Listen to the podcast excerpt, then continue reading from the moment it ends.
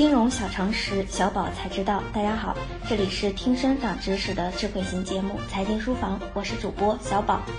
自投资理财必修课这个系列节目推出以来，得到了很多伙伴的关注与支持。尤其是上一期财务自由的节目，收听人数直接排进历史第二，可见大家对资产配置和财务规划都非常关心，也都希望自己的财富以及生活品质能有一个新的优化和提升。合理的资产配置的确很重要，但专业的资产配置恐怕不是普通投资人可以独立完成的。对于我们而言，该如何对家庭资产进行简单有效的配置呢？今天小宝就跟大家分享一个工具——标准普尔家庭资产象限图。标准普尔为全球最具影响力的信用评级机构，专门提供有关信用评级、风险评估管理、指数编制、投资分析研究、资料处理和价值评估等重要资讯。标准普尔曾调研全球十万个资产稳健增长的家庭，分析总结出他们的家庭理财方式，从而得到标准普尔家庭资产象限图。此图被公认为最合理稳健的家庭资产分配方式。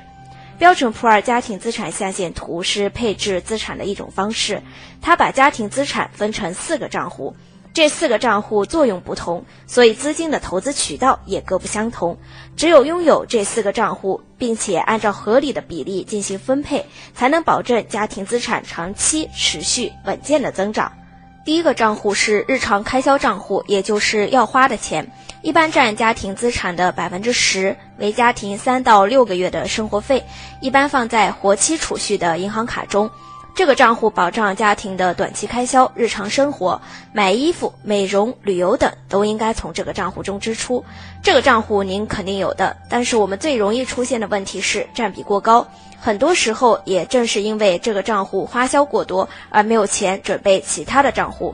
第二个账户是杠杆账户，也就是保命的钱，一般占家庭资产的百分之二十，为的是以小博大，专门解决突发的大额开支。这个账户保障突发的大额开销，一定要专款专用，保障在家庭成员出现意外事故、重大疾病时有足够的钱来保命。这个账户主要是意外伤害和重疾保险，因为只有保险才能以小博大，两百元换十万，平时不占用太多钱。用时又有大笔的钱，这个账户平时看不到什么作用，但是到了关键的时刻，只有它才能保障您不会为了急用钱而卖房卖车到处借钱。如果没有这个账户，您的家庭资产就随时面临风险，所以叫保命的钱。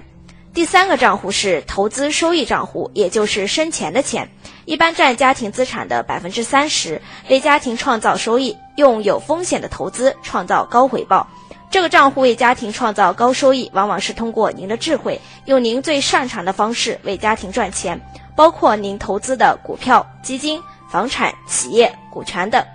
第四个账户是长期收益账户，也就是保本升值的钱，一般占家庭资产的百分之四十，为保障家庭成员的子女教育金、养老金、留给子女的钱等等。这个账户为保本升值的钱，一定要保证本金不能有任何损失，并要抵御通货膨胀的侵蚀。收益不一定要高，但却是长期稳定的，比如债券、资管、家族信托、分红险等。这个账户最重要的是专属性：一、不能随意取出使用，养老金说是要存，但是经常被买车或者装修用掉了。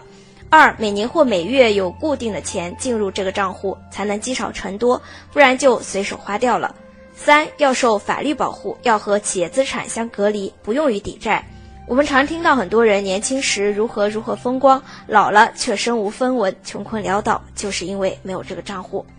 这四个账户就像桌子的四条腿，少了任何一个就有随时倒下的风险。因此，资产分配的平衡是关键。选择什么类型的投资产品，不同投资之间的比例都值得大家谨慎推敲。关于投资产品的类别，我们将在之后的节目中全面为大家讲解。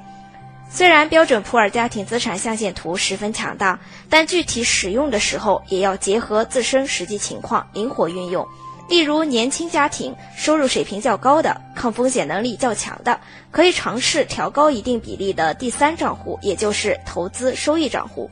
理论知识需要结合实际情况，因地制宜、因时制宜，才能真正发挥出它的强大功效。以上就是今天的内容，我们下期节目再见。